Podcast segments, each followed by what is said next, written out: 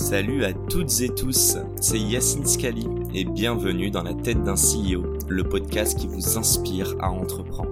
Je vous propose tous les lundis une conversation authentique avec des entrepreneurs et des figures hyper inspirantes pour, je l'espère, vous permettre à votre tour de réaliser tous vos projets et impacter notre société positivement. N'hésitez pas à vous abonner au podcast et nous dire ce que vous en pensez en commentaire. Sans plus attendre, je vous souhaite un excellent épisode. Euh, ouais, question très large. Est-ce que tu dirais que les meilleures boîtes des fondateurs ou cofondateurs, en réalité, c'est une solution qu'ils ont créée pour eux avant tout? Je sais pas si c'est, euh, on peut faire de ça une généralité. Ça dépend, de, ça dépend des entrepreneurs. Il y, en a, il y en a qui entreprennent pour l'argent, il y en a qui voient des opportunités financières. Moi, dans mon cas, et je pense dans dans pas mal de cas d'entrepreneurs, ceux qui sont plutôt des créateurs, ceux qui ont envie de changer le monde, ceux qui innovent, mm-hmm. ceux qui ont envie de, qui se disent tiens pourquoi on ferait pas ça? Effectivement, c'est le cas. C'est-à-dire qu'on commence par faire un produit qui nous correspond, qui résolve, qui, qui nous semble résoudre un problème qui est, qui nous paraît être le nôtre, mais qui pourrait être celui de beaucoup d'autres. Euh, D'ailleurs, c'est souvent, c'est marrant parce qu'il m'est arrivé euh, enfin je me suis dit je connais pas cette industrie du cinéma. Mhm. donc je vais aller pitcher ce, cette idée j'allais te demander. à, à, des professionnels du cinéma. J'en connaissais pas. Mais j'ai découvert qu'il y avait une fédération nationale des cinémas français la FNCF qui euh, fédère les salles de cinéma. J'ai demandé un rendez-vous au président de la fédération du cinéma français euh, pour lui présenter cette idée.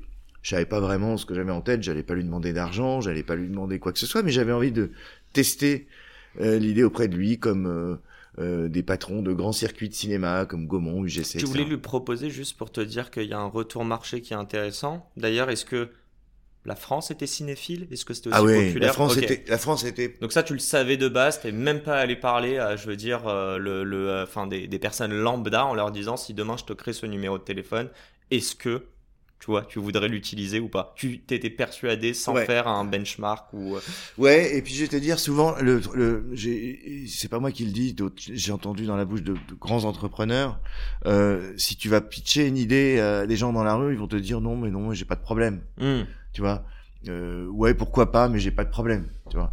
Euh... En fait, ils voient pas la valeur tant que tu leur mets pas sous le nez. Exactement. Ouais. Et, et, puis ça rentre dans les mœurs ensuite, ça devient une évidence.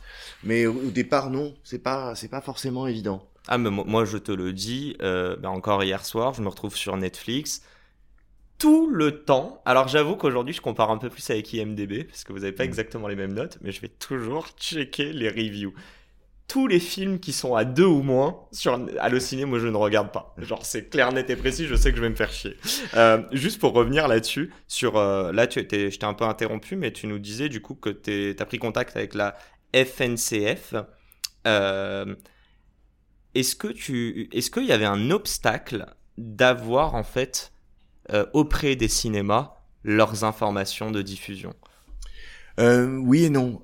alors donc, pour terminer sur ce rendez-vous avec la FNCF, le président de la FNCF de l'époque me dit je comprends rien à votre idée, ça servira jamais à rien, j'y crois pas du tout, je vois pas à quoi ça sert.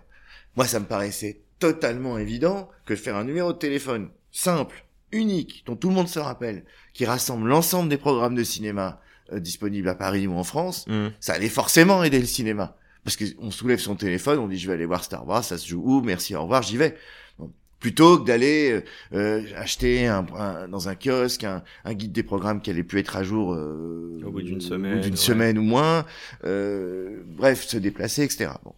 Je comprenais pas sa réaction en fait, mais ça m'a montré qu'en fait même les acteurs d'un secteur, et, j'ai vécu la même chose avec euh, Molotov, quand j'ai rencontré les patrons de chaîne, sauf quelques-uns, qui ont tout de suite euh, vu la lumière quand ils ont vu Molotov. Je pense à, à, Bruno Patino ou à Nicolas de Taverneau, qui ont été fascinés par ce que je leur montrais. Euh, euh c'est pas la disruption n'est pas forcément évidente pour tous, pour mhm. tout le monde. Il y en a qui le comprennent, et il y en a qui le comprennent pas. Et puis après, il y a de la chance. Euh, par téléphone, deux ans plus tard, après son lancement, arrivent les portables. À l'époque, c'était, il n'y a pas de portable. Euh, quand les portables arrivent, ben, vous êtes au restaurant, vous dites, tiens, j'allais me faire un cinéma. C'est quoi la façon la plus simple d'avoir l'horaire d'une salle? C'était de prendre son téléphone portable et d'appeler. Ça fait exploser. J'allais dire, ouais, t'as vu un pic euh, après ça. Le nombre, ah, considérable. Au point que les opérateurs venaient nous voir pour qu'il y ait une touche d'accès rapide à Allociné en faisant euh, un, un code ou un dièse 20 ou sur l'un ou 0 Ouais. pour l'autre, qui donnait immédiatement accès euh, euh, à Allociné en une touche.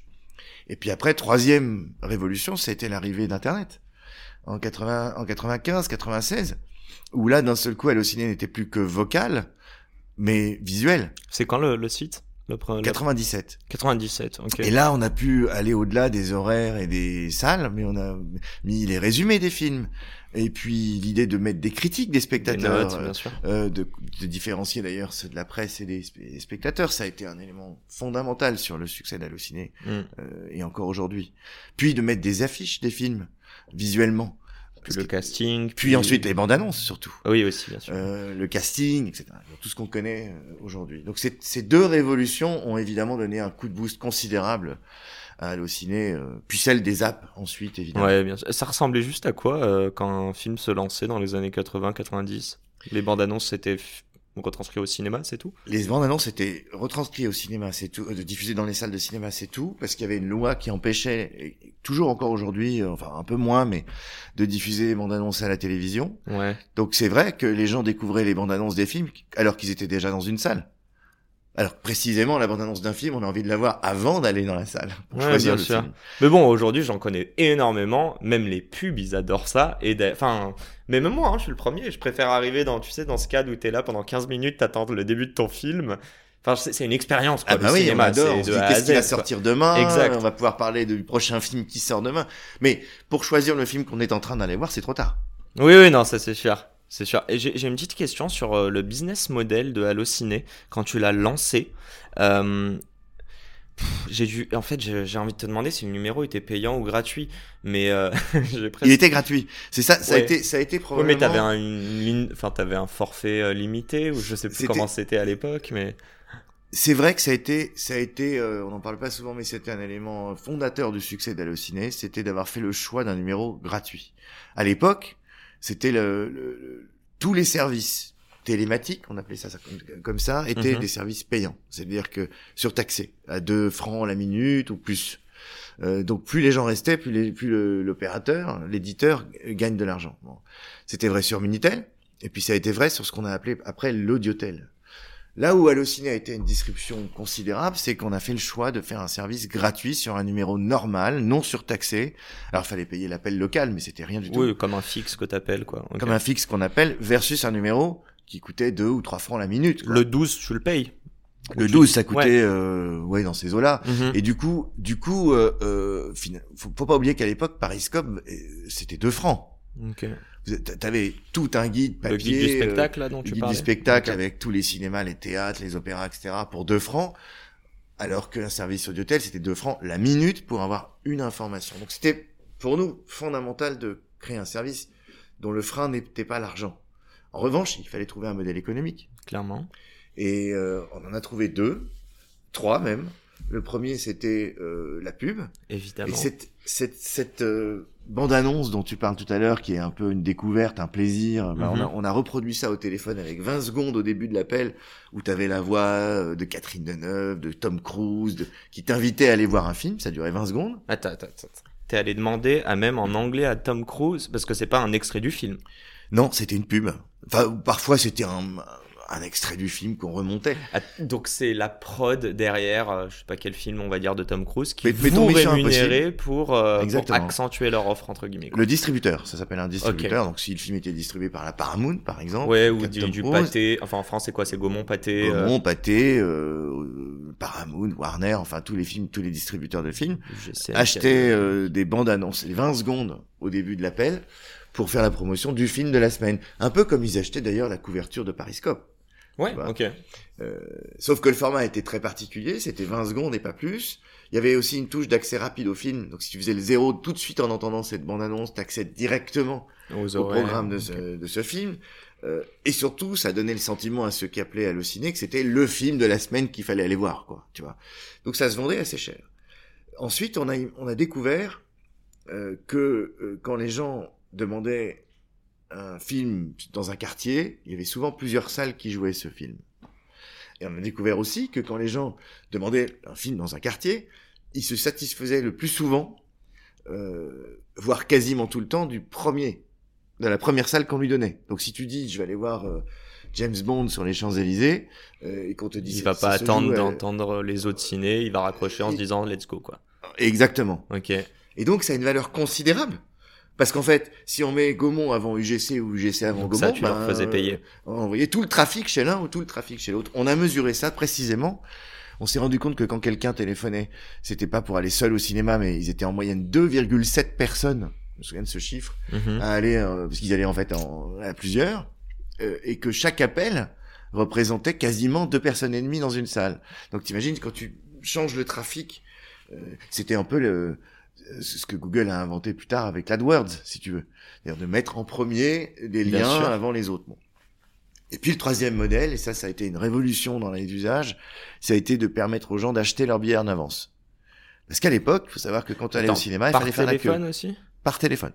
Comment tu ça se passait? Et quand tu avais entendu... Les gens ils mettaient leur carte bleue les gens mettaient leur carte bleue. Ah, Ok. Il a fallu inventer tout un système qui permettait à la fois aux gens de mettre leur carte bleue, d'indiquer le nombre de places à la séance dans laquelle ils voulaient aller, Ouais. mais aussi de transmettre cette information à toutes les salles de cinéma. Alors qu'il n'y avait pas de système informatique dans les salles de cinéma à l'époque. Donc on a inventé un système malin par fax euh, qui permettait à la caissière de savoir qu'à cette séance, il y avait 15 personnes qui avaient réservé leur place sur Allociné. Et donc elle faisait, Et toi tu prenais un 4 dessus du coup. elle faisait pas la file d'attente, elle passait par un accès privilégié et c'est un succès considérable. Ouais. Si, si je résume, tu nous as parlé de Google. J'ai envie de parler de communauté, euh, mais Google, c'est pas vraiment ça, c'est plus une base de données. Mais en fait, toi, t'as fait le pari. Si, je sais pas si c'était conscient. Hein, t'as ramené, t'as fédéré des cinéphiles. T'as réussi à les ra- rassembler, bon, un endroit fictif via le téléphone, puis ensuite sur le site. Et ensuite, t'as réussi à parler euh, à tous les acteurs de l'écosystème du cinéma en leur disant, hey, tous vos clients, ils sont chez moi. Ils, ils payent pas, hein, mais j'ai accès à eux. Et c'est ça que tu as monétisé. Ma question est simple. Est-ce que tu avais anticipé ça? Est-ce que carrément tu avais pitché ça, même à la euh, FNCF au début? Non, j'avais euh, d'abord euh, Allociné s'adresse pas aux cinéphiles qu'on définit par des gens Non, qui sont ouais. des passionnés de cinéma. On les définissait comme des spectateurs de cinéma, lambda. Comme d'ailleurs moi Il y a de tout hein, sur particulièrement- Oui, c'est Allociné. ça. J'ai- J'étais pas particulièrement cinéphile, je dévorais pas euh, les cahiers du cinéma. Euh, Mhm. euh, J'allais tout simplement au cinéma, souvent, parce que j'adorais ça, mais j'étais pas spécialement un, un cinéphile comme on peut les appeler. Alors évidemment, beaucoup, beaucoup de gens qui appellent Allociné étaient des cinéphiles, mais le- c'était loin d'être la majorité du genre. C'était des gens lambda qui avaient juste besoin d'aller au cinéma, envie d'aller au cinéma et qui avaient Puis le, trouvé jour- un- le jour où ça a marché, c'est que c'était grand public aussi. C'est que même si tu fais ça une fois tous les six mois, t'as mis Allociné dans le paysage et tu sais que c'est par là que tu passes. Quoi. parce que c'est plus simple, parce que c'est rapide. Ouais. une, une des valeurs euh, que, que- qu'on sentait, que le, que- que le public sentait, parce que c'était vrai, derrière Allociné, c'est l'enthousiasme et l'amour du cinéma. Et ça se traduisait par, euh, nous on faisait toujours des, la voix déjà qui était au téléphone, Mhm. qui était euh, euh, très enthousiaste. Euh, volontairement, hein, ça, je vais faire travailler le comédien des heures et des heures et des heures pour que ça donne On soit- ouais. ce soit pas bonjour, euh, les horaires sont à telle heure. etc. C'était bonjour, euh, euh, bienvenue sur Vous Allociné. voulez vous voir allez voir. Tom Cruise Et c'est tellement vrai que Gad Elmaleh en a fait un sketch. Ah ouais? Un sketch qui date des années euh, 97-18 ou 95. Je suis un grand fan de Gad, donc attends. Euh, tu tapes Allociné ou euh, Voilà, euh, Gad test. Elmaleh cinéma et tu- sur, sur Google et il tu verras ce il l'a fait dans un spectacle ou euh, Dans un spectacle, j'étais le premier surpris, j'avais voir Gad Elmaleh qui à La vie normale ou décalage c'est ou- ça ouais. Ouais, c'est un. Ah non, c'est bien plus ancien, c'est quand il jouait le Ah petit bah, c'est ses premiers. Ah si si, c'est ça. Avec le McDo, avec la ça. cigarette, Ouais, ouais, ouais. chouchou, c'est décalage ou la vie normale, mais oui, c'est. Et, et, et, et j'étais, j'étais dans la salle et d'un seul coup, je- j'entends un sketch sur Allociné. Et Incroyable. là, c'est là que je me suis rendu compte que le service était devenu, était vraiment rentré dans les mœurs, tu vois. Ouais, si à partir du moment où t'as un stand-upper qui est capable de l'exploiter, parce que lui, il doit avoir des sujets qui parlent à tout le monde, c'est que t'as bien fait ton job avant. Et surtout parce que parce qu'il montrait cet enthousiasme qui était presque exagéré en fait. Mhm. Euh, c'était ça la valeur de, les valeurs c'était c'était vraiment euh, cet amour et cette envie d'aller d'aller dans une salle, cet enthousiasme avant d'aller au cinéma. C'était pas euh, juste un service de renseignement euh, euh, chiant. euh, euh, et je crois que les, les, les gens l'ont ressenti parce que les publicités qu'on faisait aussi autour d'Allociné, on se moquait de nous-mêmes, on, on- c'était toujours autour de l'amour du cinéma et, et l'enthousiasme d'aller au cinéma. les services qu'on imaginait. Euh, pourquoi on imaginait euh, le fait d'acheter son billet à l'avance? Parce que vous n'avez pas envie de faire la queue et que c'était super de pouvoir réserver. C'est cool d'être sûr de pouvoir aller à une séance le samedi soir euh, sans faire la queue et se retrouver devant devant la caissière. Ah monsieur, il y a plus de place. C'était euh, les critiques des spectateurs. C'était parce que euh, on a on a constaté que quand quand un copain te dit va voir ce film, il est génial, ça a plus de poids que quand tu lis une critique intelligente dans le monde, même si elle est très bien. Même le, moi, à titre perso, d'ailleurs, je, je, suis curieux de savoir, euh, toi, quand tu vas sur Allociné, que tu vas regarder un film aujourd'hui, tu te réfères aux critiques spectateurs, enfin même la note, hein, spectateur ou presse? Ah, euh, spectateur. On est d'accord? Évidemment, la note presse m'intéresse à titre intellectuel, mais mais mais, je en fait, qu'elle est biaisée. J'allais dire que euh. c'est ce qui est assez marrant en fait, si on résume ça, c'est que d'un côté c'est le cœur, l'autre c'est le l'autre c'est l'autre c'est la raison si tu si tu regardes la note de, de, de la presse, c'est celle de l'intellect, de la raison, du mhm. raisonnement. Celle des spectateurs, c'est celle du cœur. Donc il y en a un qui réfléchit et l'autre qui est juste en train de prendre du plaisir et de, recevoir. J'ai une petite question, on va terminer là-dessus sur, euh, sur Allociné. Est-ce que, avec toute l'humilité que je vois que tu, que tu transpires depuis tout à l'heure, est-ce que tu estimes, je pense que tu as vu l'évolution de l'industrie du cinéma, est-ce que tu estimes que tu as évangélisé le cinéma auprès du grand public grâce à Allociné? Non, pas du tout. Je pense que ceux qui ont évangélisé le cinéma, ce sont des grands cinéastes. C'est la génération Coppola, Spielberg, Lucas, euh, qui ont qui ont redonné l'influence américaine, bon pas Coppola, et française. pardon, non, mais j'oublie évidemment beaucoup de beaucoup de beaucoup de metteurs en scène français et d'acteurs français. L'industrie du cinéma a changé considérablement considérablement à la fin des années 70, euh, disons disons milieu des années 80, avec l'arrivée de ces cinéastes-là, de ces, de ces cinémas-là, euh, du progrès dans, aussi dans la projection, grâce à Lucas qui a inventé le THX, euh, le son stéréo d'abord, puis le THX qui a redonné. C'est quoi THX C'était un son stéréo de très haute qualité avec des avants, des arrières savoir qu'avant le cinéma c'était vous aviez un, un haut-parleur derrière l'écran c'était tout c'est bon. Ouais, aujourd'hui tu vibres avec, euh, avec quand, les ultrasons quand Lucas fait la guerre des étoiles il veut changer ça. Il veut que quand tu vois un vaisseau spatial passer de gauche à droite à l'écran tu l'entendes passer de gauche à droite à l'écran. Et ça a été ça a été euh, euh, un meilleur son, une meilleure image. Sachant que c'est tout le temps la première image, tu sais, après le générique. En général, ça baisse et là, tu as un vaisseau qui passe. Euh, je, je, vois très très bien. J'ai juste envie, il nous reste pas masse de temps, mais il faut qu'on parle de Molotov. Et est-ce que tu peux nous faire la transition de tu quittes Allociné C'est quelle année?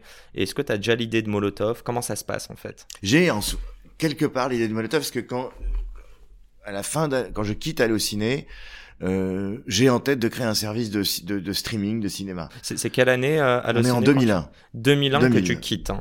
2000, 2001. D'ailleurs, quand je... Pourquoi tu quittes d'ailleurs? Quand je, en fait, je, je suis approché par Canal en 1999, euh, qui me dit euh, on, veut rentrer dans le digital, Allociné correspond à ce que on aimerait faire, est-ce que vous voudriez qu'on se rapproche?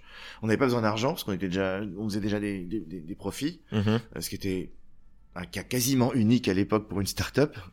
Euh, et, euh, et je dis pourquoi pas, à condition qu'on puisse accéder à votre catalogue de films, parce qu'ils avaient créé Studio Canal, qui leur permettait de diffuser des films à la télé.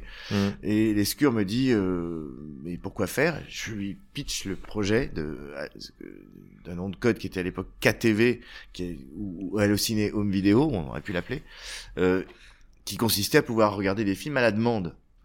Euh, C'était deux ans après avoir lancé les bandes annonces sur Internet. Et il me dit, euh, je comprends rien, mais ça a l'air génial, pourquoi pas. Et c'est comme ça qu'on on, fait un rapprochement avec Là, tu es sur un Netflix, bon, sans parler du motif de l'abonnement. 8 mais... ou 10 ans avant Netflix. Ouais, ou à la demande, c'est l'ancêtre de la VOD, quoi, en fait. Ah, complètement. Ouais, ok. Et finalement, euh, le projet ne verra pas le jour pour des raisons euh, politique interne de Canal. Euh, mais juste, là, t'as déjà quitté Allociné Non, je, je venais de, de, de, de, de m'associer avec Canal, d'associer Allociné avec... Euh... Donc, y a, quand les gens comprennent, il y a eu une revente, vous êtes pas, il y a eu différents acteurs, tu peux juste nous parler de ça, euh, enfin, que les gens comprennent un en peu 1999, dans, dans, la chrono. Approche, on ouais. fait une opération qui est signée le 1er janvier 2000. Euh, dans le but de, de en fait, Canal rachète Allociné. Ouais, et moi je ne le fais non pas pour vendre, mais pour dé déployer ce projet. Euh, et finalement, le projet voit pas le jour parce que euh, c'était une époque assez compliquée pour Canal, avec les fameuses époques Messier. Euh, Pierre se fait euh, virer de Canal. euh, les équipes changent. Personne ne comprend rien à ce qu'on avait euh, envie de faire. Finalement, euh, Vivendi, qui était à l'époque propriétaire de Canal, qui toujours euh, décide de se séparer de toutes les activités numériques qui étaient plus à la mode, parce que la bulle Internet avait explosé en, Mmh, début mars des- 2000. Bien sûr. euh, et, euh, et, et puis je dis à ce moment-là, bon, je- j'ai plus rien à faire dans ce groupe, donc je quitte le groupe en 2001. Donc voilà. Mais effectivement, l'idée de Molotov, alors pas en tant que telle, mais l'idée du streaming, euh, l'idée de d'accéder à de l'audiovisuel autrement que par un poste de téléviseur est née à ce moment-là. Et euh, vas-y, raconte-nous euh, les évolutions. Et est-ce que t'es, je sais pas si tu peux être transparent ou si c'est public ou pas. Combien a été revendu à Allociné lors du deal avec Canal? Je sais pas du tout c'est public. Et est-ce que tu peux nous dire, même toi, est-ce que t'as as chopé un gros montant là-dessus? Si tu veux nous dire combien. Ouais, alors je- je- Je tente, hein, mais. Écoute, l'information n'est pas publique, mais ouais, pour mon âge à l'époque et pour euh, et, et pour l'époque, c'était plutôt pas mal. C'était pas grand chose par rapport aux valeurs qu'on donnait d'internet. Enfin, c'était pas. C'était beaucoup d'argent en soi, mais Mhm. c'était pas grand chose par rapport aux valeurs d'internet, des startups internet de l'époque qui d'ailleurs ont toutes craché derrière et qui se qui se sont euh, vautrées en bourse. Mais euh, c'était plutôt pas mal. Ça me permettait moi d'acheter mon appartement, de monter mon investir Ok. dans d'autres projets. euh. on est en euros ou, de, ou francs? On est en francs à l'époque encore. Ouais, on est à la limite là, on est d'accord. On est à- on, on est Il y a peut-être les ouais. chèques en euros qui commencent à arriver ou. euh, L'euro est lancé en 2001 ou 2. Ouais, je crois que c'est Ouais. 2001. Enfin, en tout cas, moi, je, je me Ouais. souviens plus jeune. Bon, il nous a pas vraiment dit le chiffre, mais, euh, mais je peux confirmer qu'on est dans un très bel appart. Passons. Euh, Molotov, raconte-moi, et tu nous as raconté cette, ce premier projet de VOD euh, qui avorte, entre guillemets, en, en termes de- d'idées. En termes de réalisation, ouais. ouais. Euh, et d'ailleurs, c'est assez drôle parce que tout à l'heure, tu parlais d'Allociné. Pareil, tu avais une idée, tu, tu l'as pitché, les gens comprenaient pas forcément. Puis une fois qu'il y a eu le produit, donc on parlait vraiment tu sais, de passer de cette idée à réellement un produit. De, souvent, aujourd'hui, on parle de zero to one. Comment ça s'est passé pour Molotov? Euh, Et Ah, vas-y, je te laisse me raconter la belle histoire de Molotov. Mo- Molotov, l'idée, euh, on est, on est euh, dix ans plus tard, en 2010-2011, Mm. Et je commençais à regarder plus le, les cinémas à la télévision que je ne le faisais, tout simplement parce que j'avais un enfant, que je m'en occupais beaucoup, et quand on a un enfant, chacun donc déjà, idée qui moins. gamberge pendant 10 ans, quoi. Enfin, Euh, le dans streaming, le, le- le dans son, dans, son, dans son ensemble. Et puis je voyais que des services se lançaient, que l'idée que j'avais en 2000 finalement commençait à, à poindre aux États-Unis au travers d'un service qui démarrait avec pas mal de succès euh, en, en streaming qui était Netflix. Netflix, c'est quelle année? Le lancement de Netflix en streaming, c'est 2007 ou 2008 aux Ouais, États-Unis. Euh, et en France en 2014 ou 15 Ouais, ok. ou 16, donc un peu plus tard. Et donc je me suis dit, de, de ce point de vue-là, les choses sont faites. Euh, mais je fais le constat que, en, en- en regardant euh, plus la télé que je ne le faisais, Mhm. qu'il y avait une, une richesse considérable à la télévision. Effectivement, entre les années 2000 et 2010, le nombre de chaînes s'est multiplié par, par 10 ou 20. Euh, les, les, les, les replays commençaient à arriver. Mais l'accès à ces programmes devenait euh, de pire en pire. C'est-à-dire, plus il y a de chaînes, plus c'était compliqué de savoir ce qu'il y avait dessus.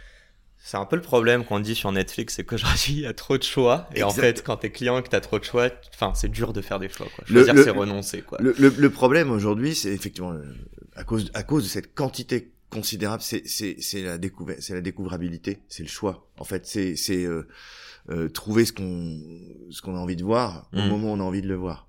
C'est effectivement le problème. C'était le problème dans les années 2010 euh, sur la télévision. C'est aujourd'hui effectivement le problème de de de, de Netflix euh, ou des plateformes où il y a énormément de contenu. Euh, moi, je dis toujours que Molotov, c'est un peu le Tinder de l'audiovisuel. On essaye de faire de se rencontrer une personne avec un contenu. Et notre vrai métier, fondamentalement, c'est le ce qu'on appelle en anglais le content discovery, c'est-à-dire de faire se rencontrer un contenu et une, et une personne. Ok. Euh, c'est vraiment le challenge. Et donc 2010, enfin ou année 2010, tu disais, tu il y a Molotov qui revient. Alors l'année de, euh, année 2010, j'ai un flash effectivement en me disant il faut changer l'accès à la télévision. Euh, à la fois la, la télé, elle est en déclin à ce moment-là ou elle augmente 2010 non, elle augmente par le nombre d'offres euh, qui sont disponibles dans les box. Mais d'audience Euh, aussi? Mais l'audience baisse parce que les gens disent il y a rien à la télé, alors qu'en fait c'est l'inverse. Il y a jamais eu Il y a autant trop. de contenu, il y a Ouais, trop à la télé. Donc je suis perdu. Donc je suis perdu. Mm. Et c'est cette équation-là que j'essaye de que, que- que je vois, qui me paraît évidente, à la fois sur les supports sur lesquels on accède à la télé. Je rappelle qu'à l'époque, c'est un peu comme le téléphone fixe. Bah, c'était une box Une télécommande et, un, et euh, un bouton. lié à un quoi. fil, Ouais. euh, euh, relié à un, un câble, lui-même relié à la télé, euh, dans, dans le salon ou dans la chambre, euh, donc figé dans un dans un endroit. Mm. Moi, je voyais une télé accessible partout, sur tous les écrans, euh, euh, à n'importe quel moment, avec une continuité dans la dans l'expérience. Ça c'est une chose. Et puis l'autre chose, c'était euh, surtout le surtout la façon dont on, a, on, on découvre les programmes. À l'époque, je répète, hein, c'était TF1, France 2, France 3, P+, P+, P+. Il n'y avait pas d'autres moyens, ou alors des guides euh, totalement indigestes, Mhm. euh, de, de, de, de, de découvrir la richesse de ce qu'il y a à la télévision. Donc le Donc- challenge, c'était ça. Le, donc quand tu dis la variable, c'était euh, en fait faire en sorte que ton client puisse bien naviguer dedans, Exactement. C'est un peu puisse comprendre la valeur d'un gros catalogue versus être submergé d'offres. Quoi. et l'enthousiasme qu'il y a derrière. L'enthousiasme par la variété, la créativité, la richesse de ce que propose la télévision dans son ensemble. C'est un peu les mêmes valeurs que Allociné finalement. Allociné, c'est quoi? C'est un, un, un point de rassemblement C'est de l'offre de cinéma. Mhm. avec enthousiasme, avec tous les outils pour pouvoir choisir vite un film, une salle et aller le voir et prendre du plaisir. Mhm. Molotov, c'est la même chose pour la télé. Et du coup, euh, comment on passe de d'idées en mode Eureka euh, année 2010 à euh, première euh, première version du produit? avec beaucoup d'humilité. Pareil, il faut aller voir les, gens de l'industrie, que je- une industrie que je connaissais pas, donc j'ai été voir les, les patrons de chaîne. Mhm. Euh, certains me recevaient avec des yeux en disant mais ça marchera jamais ou quel intérêt ou bon voilà. D'autres au contraire ont réagi en disant mais c'est absolument génial. Euh, c'est ça le futur de la télé. Je citais tout à l'heure Bruno Patino, qui est aujourd'hui le patron, le génial patron d'Arte, ou, ou euh, euh, Nicolas Taverneau, qui est un grand monsieur dans la télé. Évidemment Pierre Lescure, avec Mhm. lequel on s'est associé pour déployer ce, dé- développer ce, euh, ce projet. Il a fallu donc pitcher pour le coup les, les chaînes de télévision, euh, leur proposer de distribuer, de les distribuer. Parce que c'est le plus gros enjeu. sur- Toi, tu étais assez convaincu que le, le, le mass market, enfin le, le public allait l'utiliser. D'ailleurs, Mm. c'est gratuit. Hein. Enfin, il y a une partie aujourd'hui payante sur de la VOD, Voilà, mais ouais, sinon ouais. c'est gratuit les chaînes qui sont publiques. Par contre, le, le challenge, et je reviens un peu sur aussi Allociné, mais c'était la même chose. Le challenge, c'était d'avoir les cinémas euh, et d'avoir accès à leur, euh, bah, leur programmation, puis après avec les films, avoir accès à la bande-annonce, etc. Là, le challenge, c'était d'aller voir les télés et de leur faire comprendre que en passe, en donnant accès à leur programme sur Molotov, en fait, ils allaient en bénéficier. Ils allaient en multiplier leur audience. Alors la différence majeure entre Allociné, l'accès aux, aux horaires des salles euh, et euh, l'accès au contenu des chaînes, c'est que l'un c'est une information publique Mhm. euh, que les salles n'avaient pas le droit ni de vendre ni de, ni de refuser de donner. D'ailleurs, elles le donnaient à des agences de presse qui elles-mêmes les compilaient et les revendaient. C'est comme ça qu'on accédait à, qu'on avait les programmes de, de, de, de cinéma. Les chaînes de télévision, elles, euh, euh, vendent des droits euh, d'accès au contenu, qui ne sont d'ailleurs même souvent pas les leurs, euh, euh, et, et donc il faut contractualiser avec elles euh, pour pouvoir les distribuer. Qu'on entend quand tu dis c'est pas les leurs, c'est qu'en fait il y a des boîtes de prod qui produisent donc des. Elles achètent des, droits, des euh, ou- ou elles produisent elles-mêmes, ou elles achètent des droits, voilà, c'est ça, pour être diffusées sur euh, M6, TF1, France Télévisions, etc. Et toi, ça se passe comment quand déjà t'arrives à les convaincre, mais surtout financièrement, ça se passe comment avec eux? Euh, il faut négocier des contrats, des contrats de distribution, comme font tous les câbles opérateurs ou les Mhm. opérateurs télécoms qui distribuent des, au travers des box, qui, distribuent les chaînes. Et puis ensuite, euh, la particularité, c'était que la distribution était ce qu'on appelle OTT, over the top, c'est-à-dire en fait au travers d'une plateforme, qui était la grande nouveauté. Mais attends, ju- juste une petite question, euh, excuse-moi de t'embêter là-dessus, c'est juste je- j'essaie de bien comprendre. Euh, TF1 ou, ou n'importe quelle chaîne va. euh, enfin, tout- tout- en gros, ils achètent des droits et ils les revendent à toi. Ils n'ont pas besoin de devoir revalider avec la, le- la boîte qui a vendu les droits à la base.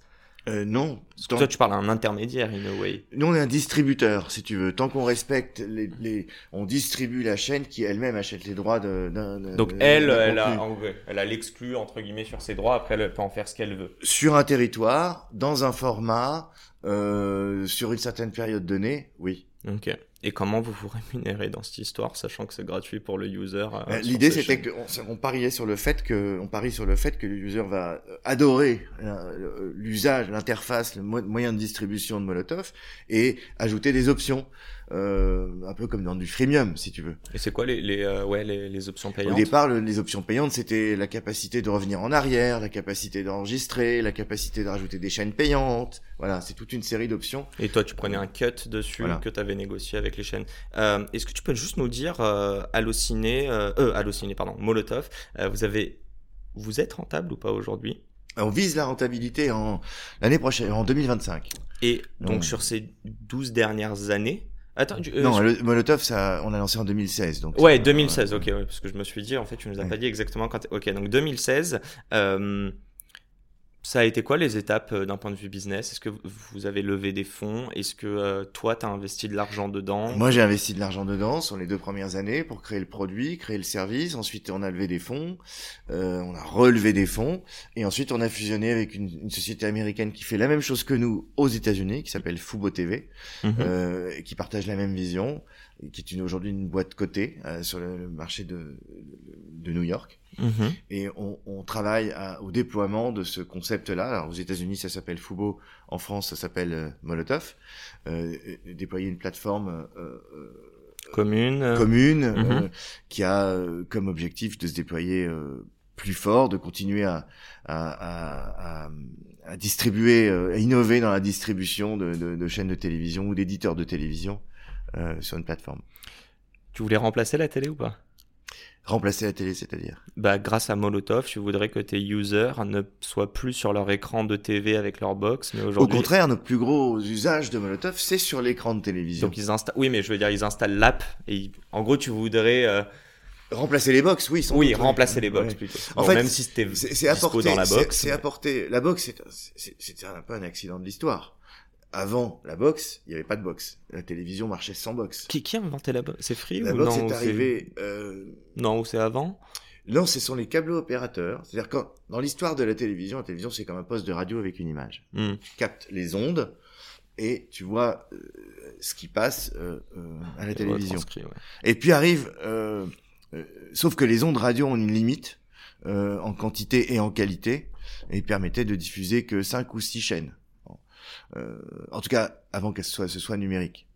Arrivent les câbles opérateurs, c'est le fameux plan câble des années 80, où la télévision est distribuée par câble. On passe des câbles partout dans les immeubles pour que les gens mettent des box qui permettent d'avoir plus de chaînes. Donc on passe de 6 chaînes euh, à 12 chaînes. Mhm. Et puis, ça devient numérique. Ces 12 chaînes deviennent 250. Euh, la télévision hertzienne, celle qu'on capte avec la radio, euh, se numérise et ça devient la TNT. On passe de 6 chaînes à euh, 26 chaînes ou, ou, ou 28 chaînes. Euh, et c'est comme ça qu'est qu'est née euh, la box. Donc, on a rajouté à un poste de télévision un peu, un peu une, enfin, une boîte euh, qui n'avait pas lieu d'être en fait. Euh, bon. Aujourd'hui, euh, les gens, ont, les téléviseurs étant maintenant intelligents, conten- contenant des, des OS et donc des applications, on peut y mettre une application, on n'a plus besoin de box, on n'a même plus besoin de fil puisque c'est alimenté en Wi-Fi. Et donc, juste en branchant un poste de télévision avec Molotov, on accède à l'ensemble des chaînes de télévision et leur replay. Et c'est la fin de cet épisode. Les amis, j'espère qu'il vous a plu. J'espère qu'il vous aura inspiré. Si cet épisode vous a plu, n'hésitez pas à nous soutenir en nous mettant 5 étoiles sur les plateformes, en vous abonnant évidemment et en nous laissant des commentaires. C'est très important et ça fait toujours plaisir. Hâte de vous retrouver la semaine prochaine. Ciao